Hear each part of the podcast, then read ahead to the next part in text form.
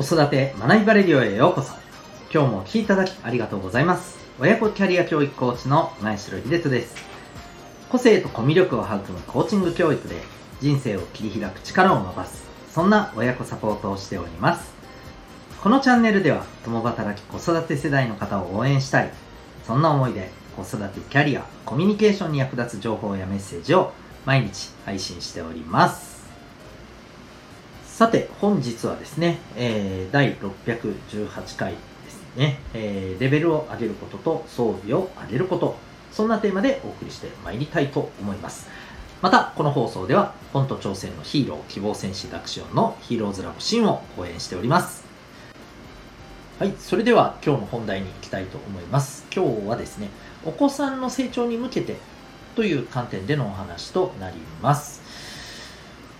えっ、ー、と、最近ちょっと見た、あの、気になった記事からちょっとお話しさせていただきたいと思うんですけど、えー、渋谷109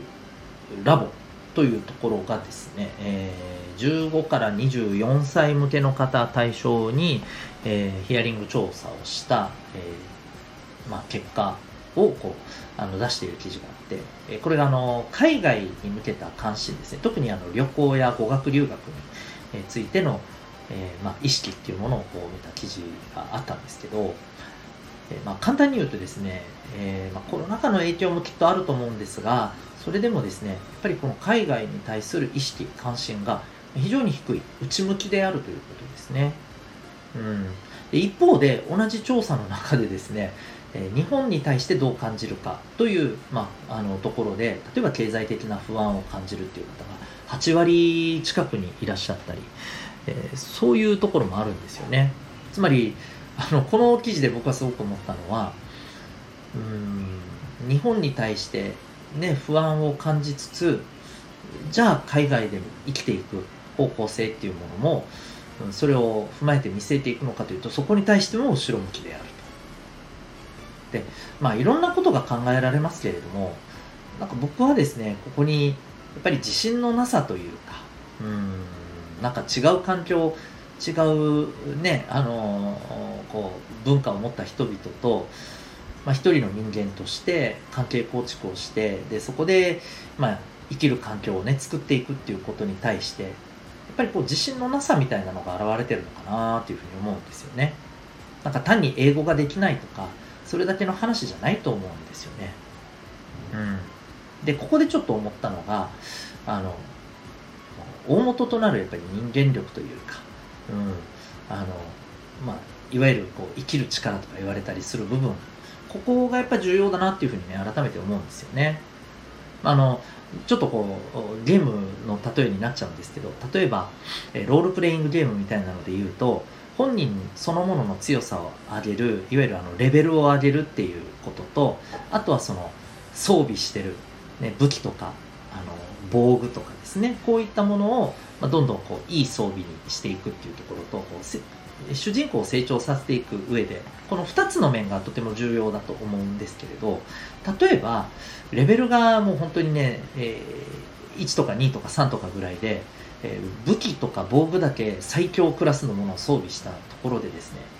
まあ、絶対に勝てっこないんですよね強敵にはね。うんやっぱり本人そのものの強さがあってこそっていうところになるんですよ。で、まあ、これと同じようにですね、えー、改めて周りの環境を見た時に、えー、子供たちにですねそのどんなこうことが提供できるのかっていうのを考えた時になんか装備を強くするものばっかりだなっていうふうに思うんですよね。うん学力を上げるいわゆる知識、え、というものをこう、えー、授けていく塾であったりさまざまなねあの専門の技術っていうものを磨いていく例えば運動もそうですよね部活動もそう、えー、またあの芸能関係のねダンスとかねえっ、ー、とそういったものもそうじゃないですか。う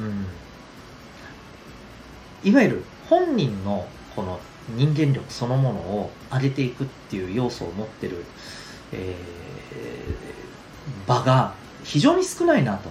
なくはないと思うんですよね。例えば、えー、僕はこう個人的なこれ意見もありますけどそれこそ演劇っていうところはあのその人そのものの,、うん、あの人間力っていうのを高める効果っていうのは非常に大きいとは思うんですよね。うん。ただ、あのー、正直全体的に見るとですね、やっぱりこう、武器をとにかく持たせる、装備を、あの増やしていくっていうものはいっぱいあるんですけれども、えー、その子の人間力そのもののレベルアップをっていうところにコミットしているものがないんですよ。ほとんど。で、それってまあ難しいからっていうのももちろんあるし、あと私たちは一方で、まあこういうのって、えー環境の中で自動的にあの周りの人とのやり取りで育まれていくものだよねって思いがちなんですけれど、えー、それで育まれる人と育まれにくい人ってやっぱ大きな差があるんですよどうしたって。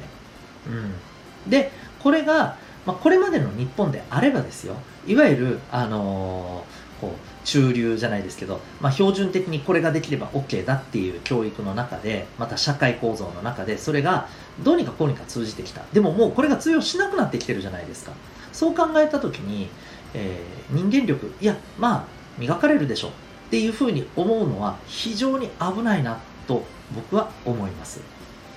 はい、やっぱりこういったところをですね磨く、えー、ところにコミットしたえー、まあ、こういったところもやっぱりね、改めてね、重要じゃないかなというふうに思った次第です。もちろんこれは家庭であったり、えー、まあ、いろんな場でもそうですけども、ここを意識的にね、磨いていくっていうことを、うんそこで関わる大人がそういうあの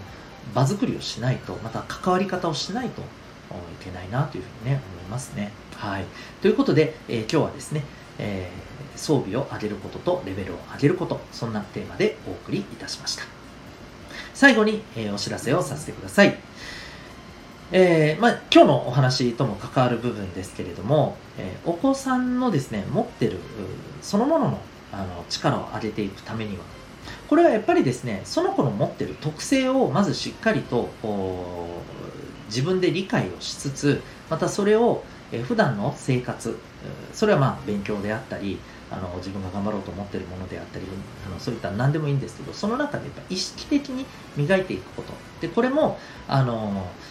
こう自分で、えー、主体的にね、えー、行動しながら磨いていくことがもちろん大事なんですけどそれをやっぱりこうサポートしながら伴走するそんな存在が、えー、必要だと思います。で、えその存在というのがいわゆる、えコーチ。で、えー、それを伴走していく技術がコーチングになります。えー、私はですね、えー、親子両方に、えアプローチし伴走するあの親子コーチングというものをさせていただいていますが、その体験セッションをですね、今随時受け付けております。え興味がある方はですね、概要欄にリンクを貼っておりますので、えウェブサイトにて、えご覧になってみてください、え全国どこからでもオンラインでも対面でも受講可能でございます。それでは最後までお聴きいただきありがとうございました。また次回の放送でお会いいたしましょう。学び大き一日を